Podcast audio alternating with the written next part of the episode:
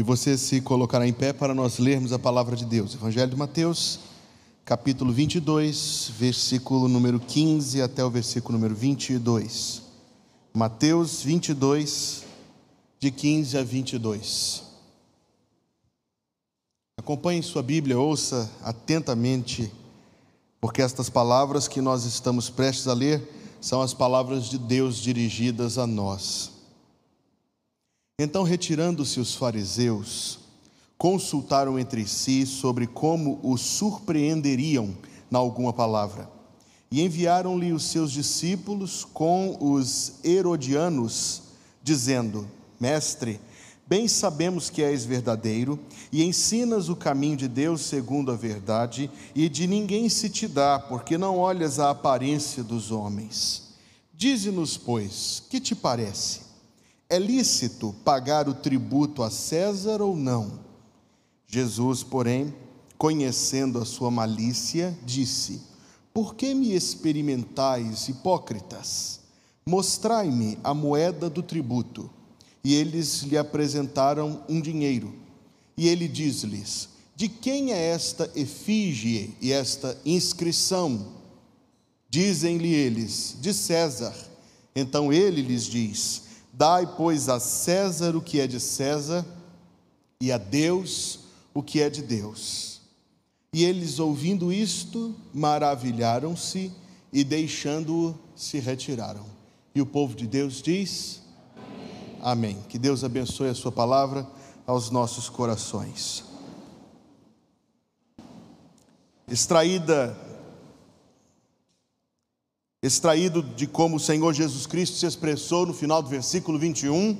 O título da mensagem desta noite e o espírito da mensagem desta noite, o sentimento da mensagem desta noite é este: a Deus o que é de Deus. O Senhor Jesus disse naquela ocasião: Dai, pois, a César o que é de César e a Deus o que é de Deus. Este é o título da mensagem: A Deus o que é de Deus.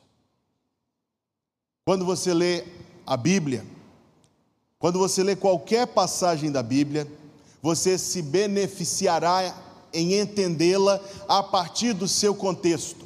Nós, evidentemente, dependemos do contexto para compreender o que de fato o texto bíblico tem a nos dizer. As palavras de Jesus Cristo, como quaisquer outras palavras da Bíblia, são corretamente entendidas a partir do seu contexto. Mas o contexto é incapaz de esgotar o que Cristo tem a dizer. O contexto nos ajuda a entender, a alcançar o princípio, mas um princípio especialmente extraído da Bíblia Sagrada é por necessidade, por definição, por essência, amplo. Então, as palavras que o Senhor Jesus Cristo diz, de fato, são compreendidas à luz do seu contexto, mas são palavras reveladoras ao extremo. São palavras que trazem aquilo que se aplica à vida do crente em todo dia da sua vida, em todo aspecto da sua vida. Inesgotáveis são as palavras de Jesus Cristo, são como fachos de luz que iluminam constantemente a nossa existência. E em diferentes momentos da vida, o Espírito de Deus nos traz à memória as palavras do Salvador, dando-nos conforto e ensino e condução a partir daquilo que o nosso mestre, o nosso guia, o nosso Salvador Jesus Cristo diz, e as suas palavras, pela misericórdia de Deus, foram registradas na página da Bíblia Sagrada. Atenha-se ao que Jesus Cristo diz. Dai a César o que é de César. Atenha-se ao que Jesus Cristo diz.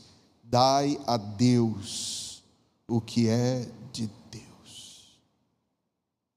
Essas palavras nos revelam a sabedoria do Senhor Jesus. Quando foi colocado diante de uma pedra de tropeço, quem tropeçou foram os seus opositores. A intenção deles, aliás, o texto diz com clareza que era para é, servir de, de, de, de, tropeço ao Senhor Jesus Cristo, que eles armaram toda aquela situação, querendo ou dividir o grupo dos seguidores de Cristo, se Jesus Cristo dissesse sim, é lícito dar tributo a César, então haveria dentre os seguidores do Salvador aqueles que, por suas convicções pessoais, apartariam do grupo de discípulos. Mas é claro que havia muito mais do que isso. A intenção era que Jesus Cristo dissesse: não, não é lícito. E fosse preso, e fosse entregue aos romanos, acusado de revolução, acusado de revolta, de motim, e por fim morto. Sempre foi esta a intenção dos opositores de nosso Salvador, e aqui nós vemos a sua sabedoria, a forma maravilhosamente sábia, sabedoria ah, sobre-humana, divina. Somente Deus, na pessoa de seu filho, pode ter tal sabedoria e transformou o que era um tropeço para ele num tropeço para os seus opositores.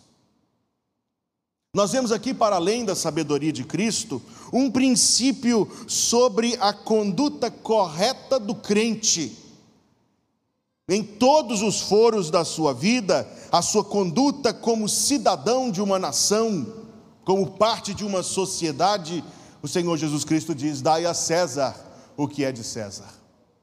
Nós encontramos aqui palavras de sabedoria, palavras sobre a conduta correta do cristão, nós encontramos aqui palavras sobre a natureza espiritual do reino de Deus. O reino que não é nacional, que não é geográfico, é um reino espiritual, feito de gente de toda tribo, língua, povo e nação. Mas o que eu tenho tentado insistir com os irmãos, e aqui estamos apenas em considerações iniciais, as palavras que saem das boca, da, da boca, corrige-me, da boca de nosso Salvador são palavras reveladoras.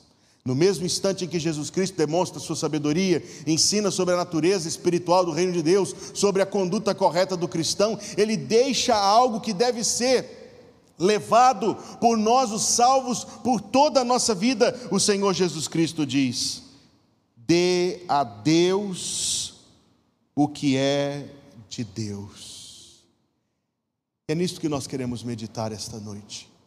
Dê a Deus o que é de Deus.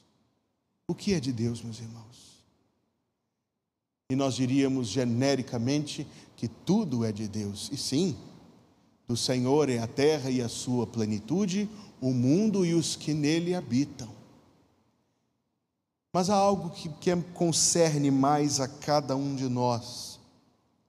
Algumas coisas nas quais nós queremos pensar algumas formas como nós queremos meditar nestas palavras de Jesus Cristo, nos apropriar delas, aplicá-las ao nosso viver. O que é de Deus, meus irmãos? E eu respondo em primeiro lugar esta noite que a sua vida é de Deus. A sua vida é de Deus porque Deus a fez. Somente Deus tem o poder de trazer alguém à existência. Aqueles nesta congregação que conhecem quão infinitamente pequena é a semente masculina, quão infinitamente pequena é a semente feminina, podem apreciar com detalhes técnicos Quão imenso é o milagre que tais sementes, tão minusculamente pequenas como são, se encontrem, a fim de surgir a partir desse encontro, não depois disto, a partir deste encontro, uma nova vida formada pela determinação sábia, bondosa e poderosa de Deus. Como um contraste, eu fiz algumas leituras neste respeito, encontrei uma foto que me chamou muito a atenção. Durante a Primeira Guerra Mundial, na Batalha de Galípoli, algo impressionante aconteceu. Dois projéteis, talvez você já tenha visto esta imagem. Duas balas de revólver se encontraram no ar, se abateram, uma atravessou a outra criando um, como um X. Caíram no chão. E por incrível que pareça, isto foi encontrado. É, é, pouco provável que ela se encontre, mas é pouco provável que alguém ache isso no chão. Mas curiosamente, em termos de probabilidade, há mais possibilidade de duas balas de revólver se encontrarem no ar, considerado o tamanho, do que a semente feminina e a semente masculina se encontrarem no ventre materno, a fim de que por meio deste milagre Deus faça uma nova pessoa surgir de acordo com os seus bondosos, poderosos e sábios planos.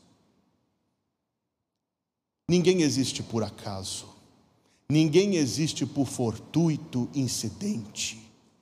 Toda pessoa que existe, existe pela determinação de Deus. Se você está vivo aqui esta noite, é porque Deus te deu vida. Sua vida não é sua, sua vida é dele. Sua vida é dele, não só por essa origem maravilhosa, a sua vida é dele, porque ele, como diz o texto bíblico da carta aos Hebreus, capítulo 1, versículo número 3, é aquele que sustenta todas as coisas.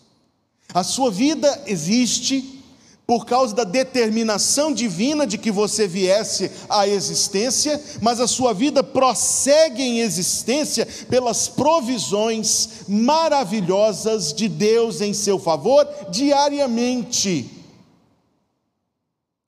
é a mão, é o poder, é o amor de Deus que faz com que a terra, e é somente terra, nada mais do que terra, produza fruto, alimento que nós consumimos quilos e quilos e quilos ao longo da nossa vida. E esse ritmo constante, nós que vivemos no contexto urbano, não sentimos essa necessidade na pele, porque estamos cheios de prateleiras estocadas e abastecidas ao nosso entorno. E essa provisão que deveria aumentar a maravilha e a gratidão de nossos corações faz efeito reverso e diminui. Em vez de nos sentirmos mais gratos por estar cercados de prateleiras abastecidas, por causa de nossa natureza caída, em vez de mais gratos, nos sentimos menos gratos. E nos acostumamos à fartura, e nos acostumamos à abundância, sendo que ela é extraordinária, e sendo que, principalmente, é pela mão bondosa de Deus que você tem tido o que comer todos os dias da sua vida. Nós que estamos aqui esta noite, todos nós, podemos reconhecer o seguinte, unânimes, que Deus nos tem provido o necessário e um pouco mais. Um tanto quanto mais. A Deus devemos a existência, porque Ele a determinou e fez. A Deus devemos a vida, porque Ele a sustenta. A Deus devemos a vida porque Ele a poupa. Desconheço alguém que não tenha um testemunho para dar, a não ser as crianças muito novas, que não tenha um testemunho para dar de algum livramento que recebeu da mão bondosa de Deus, de um acidente, de uma enfermidade, de um perigo muito grande, do qual escapou por um triz. Já aconteceu isso com você, não já?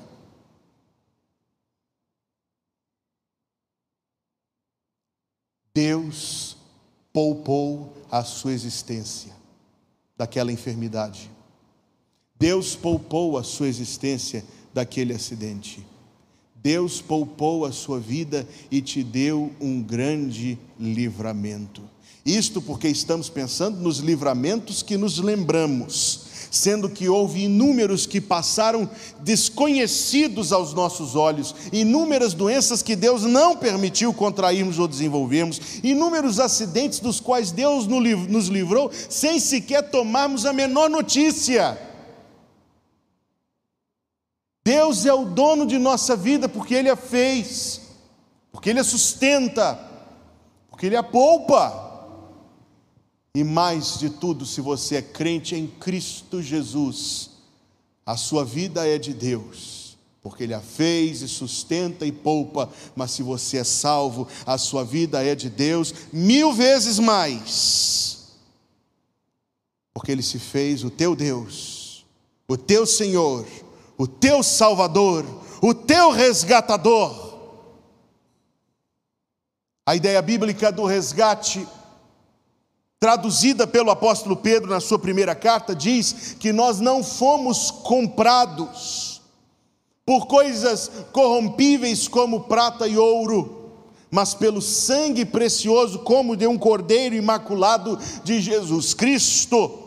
Se você foi comprado pelo sangue do cordeiro, olhe para si e diga de si mesmo: não sou meu, não pertenço a mim, pertenço a outro, pertenço àquele que por mim o preço pagou, pertenço a Deus, não sou de mim mesmo, não sou propriedade de mim, sou propriedade de Deus. E Jesus Cristo dá estas palavras: Dai a Deus o que é de Deus. Mas eu pergunto: o que é de Deus? E eu digo: a sua vida, a minha vida, é de Deus é dele. E se a nossa vida é de Deus, e se a lembrança destas coisas frisa o fato de que Deus é o dono das nossas vidas, e se é e é, de forma tão ampla, de forma tão total, irmãos, em Cristo Jesus, meus irmãos, como poderia alguém, como poderia alguém negar algo, uma coisa sequer, a Deus. Se o Senhor Jesus Cristo diz: dê a Deus o que é de Deus, e a sua vida é de Deus. O apóstolo Paulo escreveu: Rogo-vos, irmãos, pela compaixão de Deus, que apresenteis os vossos corpos como sacrifício vivo, santo e agradável a Deus que é o vosso culto racional. O mesmo homem que escreveu o seu testemunho pessoal, as suas palavras em primeira pessoa, em que ele diz: Já estou crucificado com Cristo, e vivo não mais eu, mas Cristo vive em mim, e a vida que agora vivo na carne, vivo-a pela fé no Filho de Deus que me amou e a si mesmo se entregou por mim. Esta deve ser a mesma, a mesma atitude, a mesma compreensão de todo salvo que diz: a minha vida é de Deus, eu sou de Deus, tudo que me concerne a Deus pertence. Jesus Cristo diz: a Deus o que é de Deus. E esta noite vemos que a nossa vida é de Deus. Sua vida é de Deus. No âmbito da salvação, em especial, sua vida é de Deus. Deus tem cuidado de você. Deus tem poupado você de enfermidades e perigos incontáveis. Mas há uma benção maior que Deus gratuitamente dá: a benção da salvação, do perdão dos pecados, da vida eterna. Trago uma segunda resposta. A sua vida é de Deus. Seu tempo é de Deus. O seu tempo é de Deus. A Bíblia Sagrada diz isto. O Senhor Jesus Cristo expressou-se em Mateus 6:27. Qual de vocês, por ansioso que esteja, pode acrescentar ao menos uma hora à sua própria vida? Qual de vocês? Qual de vocês? Vemos uma ideia que percorre o mundo de que se nós comemos assim, e nos exercitarmos assim, e fizermos isso, e tomarmos tais chás, e fizermos não sei o que, e tais, e tais coisas, nós prolongaremos a nossa vida e seremos super centenários, irmãos. Irmãos, a Escritura Sagrada discorda contundentemente ao dizer que o prazo da nossa vida é determinado por Deus e está escrito no livro de Deus, como diz o Salmo 139, versículo número 16: Todos os meus dias no teu livro estão escritos. É verdade que estas administrações de nós mesmos podem influenciar a qualidade com que vivemos o tempo que Deus nos dá, mas não podem estendê-lo. Nosso tempo neste mundo, irmãos, é tão limitado. Esta verdade já atingiu seu coração alguma vez na sua vida? Que o tempo que nós temos é curto e limitado. Um pregador, quem eu ouvia poucas semanas atrás, tirava do seu bolso uma nota de um real. Difícil achar essas hoje em dia. Eu procurei. Sacudiu para a congregação e disse o seguinte: a sua vida é isto aqui. Você pode gastar do jeito que quiser, mas só pode gastar uma vez. A sua vida você pode gastar do jeito que quiser, mas só pode gastá-la uma vez. Quando Jesus Cristo diz: dê a Deus o que é de Deus, Ele está nos ensinando a melhor forma de gastarmos o tempo limitado, pouco que nós temos. Ele está nos ensinando que nós devemos apresentar e render a Deus o tempo da nossa vida, breve como é para que só podemos gastá-lo uma vez, gastemo-lo bem.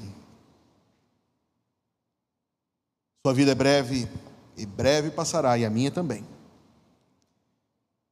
Ela pode ser vivida em distrações, a sua breve vida pode ser gasta em tolices, a sua breve vida pode ser desperdiçada em coisas mais breves do que ela ou você pode aprender com a Escritura Sagrada a dar a Deus o que é de Deus, e dar a Deus o seu tempo, porque é dele, e fazer do seu tempo um tempo breve, porém frutífero, de alcance glorioso, para a glória de Deus.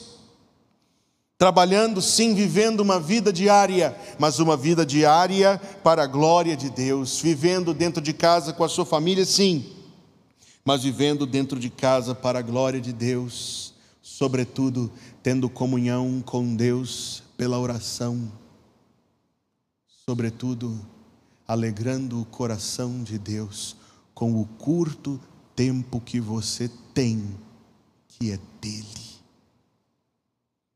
A sua vida é de Deus, seu tempo é de Deus, os seus bens são de Deus. Os seus bens são de Deus.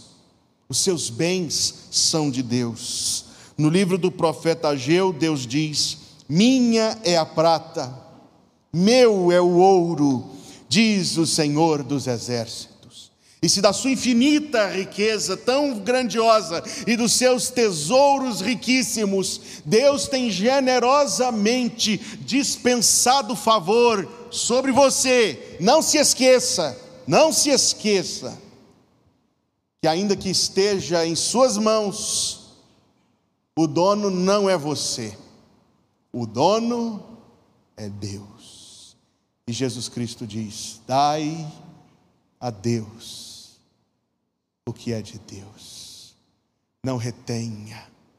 Lembra-se da pergunta, pergunta aguda do profeta Malaquias roubará o homem a Deus?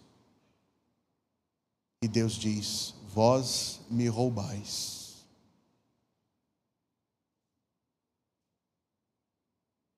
Os bens que temos são de Deus.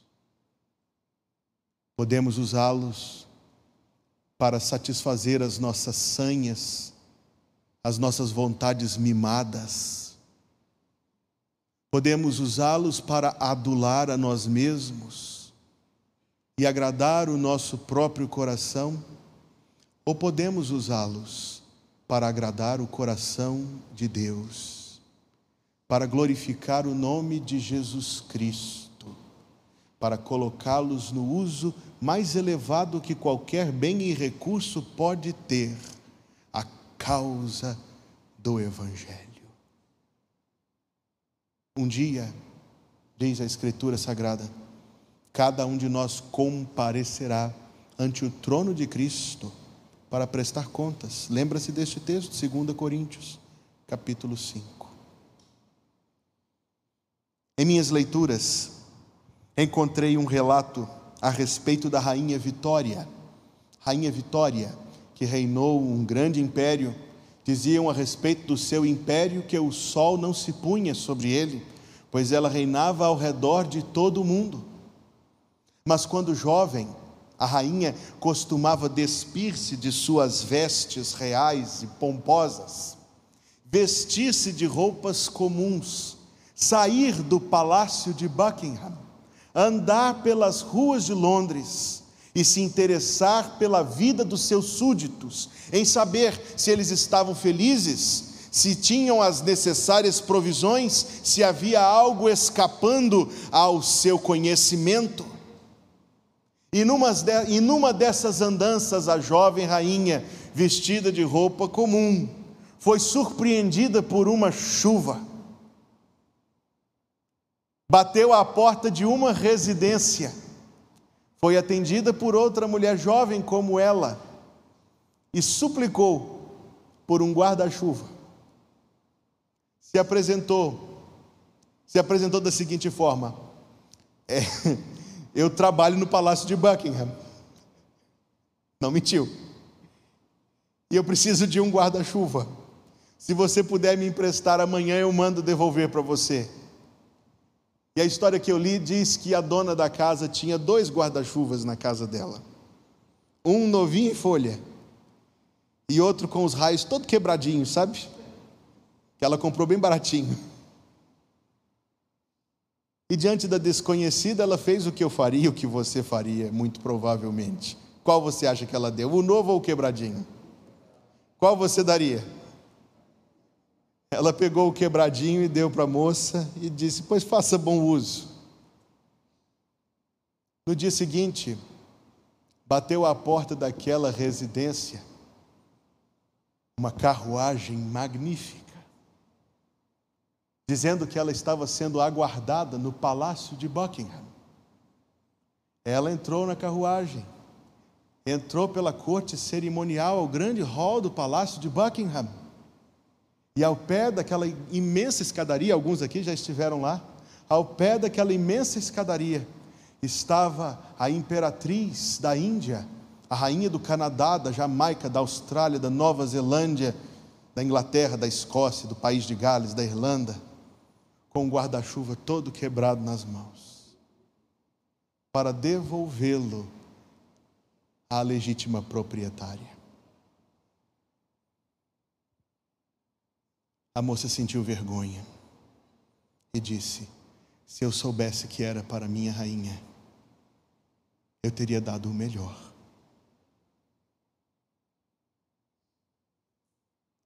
Irmãos, a campanha Primeiros Passos é para o nosso Rei. Dê o melhor. Dê o melhor o melhor, a primícia, a primeira parte, o melhor, não o refúgio. Talvez alguns aqui conheçam este hino. Dá teu melhor para o Mestre. Bem pequenino é o favor a quem só por teu resgate sofreu como um malfeitor por esse seu sacrifício feito por ti, pecador. Dá-lhe teu culto sincero, dá-lhe de tudo o melhor. E o refrão diz: Dá teu melhor para o Mestre, dá tua força e valor a quem só por teu resgate morreu como um malfeitor. A sua vida é de Deus, seu tempo é de Deus, seus bens são de Deus, as suas forças são de Deus. Quando no livro do Deuteronômio está escrito: Amarás, pois, ao Senhor teu Deus de todo o teu coração e de toda a tua alma e de todo o teu entendimento e de todas as tuas forças. As tuas forças são de Deus. E Deus sim conta, Deus quer empregar as forças de cada um de nós na execução da sua obra. Conta-se, e aqui eu terminarei que quando o Senhor Jesus Cristo, isto foi uma imaginação de um pregador, quando o Senhor Jesus Cristo foi elevado ao céu, à vista dos seus discípulos, e uma nuvem o cobriu, ao adentrar a câmara real da glória celestial, e ao se assentar à destra da majestade, um anjo abordou o Salvador e disse: E agora, Senhor, o que será da missão de salvar os pecadores? O que será, Senhor, da missão de espalhar o Evangelho pelo mundo? O que será, Senhor? E o Senhor respondeu ao anjo: Eis lá embaixo Pedro, e João e Tiago, eis lá embaixo Bartolomeu e André e Simão e todos os outros. Mas o anjo respondeu: Senhor, mas eles já te deixaram. Senhor, eles já te traíram. Senhor, eles fugiram. Senhor, o anjo perguntou: e se eles falharem? E o Senhor respondeu: O Senhor respondeu: Eu não tenho outro plano. A obra está com eles. É claro, irmãos, que assistidos pelo Espírito Santo, antes de subir, o Senhor Jesus disse: Recebereis poder e sereis minhas testemunhas. Mas essa ilustração tocou meu coração enquanto eu me preparava para esta mensagem, por cair minha ficha de que Deus não tem outro plano senão nós. Senão nós. Deus não tem outro plano senão nós para a construção de uma casa que glorifique o seu nome, que sirva à pregação do evangelho que sirva à exaltação do nome de Jesus Cristo na cidade de São Luís. Se o anjo perguntasse a Deus, e se eles falharem? A resposta do Senhor será: Eu não tenho outro plano, a obra está com eles, comigo, irmão, com você. Naquele dia o Senhor Jesus Cristo disse: A Deus o que é de Deus, a sua vida, os seus bens, o seu tempo, as suas forças, é de Deus. O Senhor Jesus Cristo disse: dê a Deus o que é de Deus. Para terminar a mensagem, eu pergunto: daremos, irmãos? Daremos a Deus o que é de Deus? Você dará a Deus o que é de Deus? Darei eu a Deus o que é de Deus? Demos, irmãos, demos, demos, e experimentaremos as bênçãos maravilhosas disso.